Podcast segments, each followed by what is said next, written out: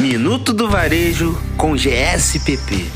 Olá, esse é o Minuto do Varejo com GSPP. Meu nome é Antônia e sou diretora de marketing do GSPP. E hoje o tema do nosso programa é As Marcas Contam Sua História e o nosso convidado é Michel Tawil, sócio do restaurante Casa Gravió. Fala galera, eu sou Michel Tawil e hoje vou contar um pouquinho para vocês da história do restaurante Casa Graviola.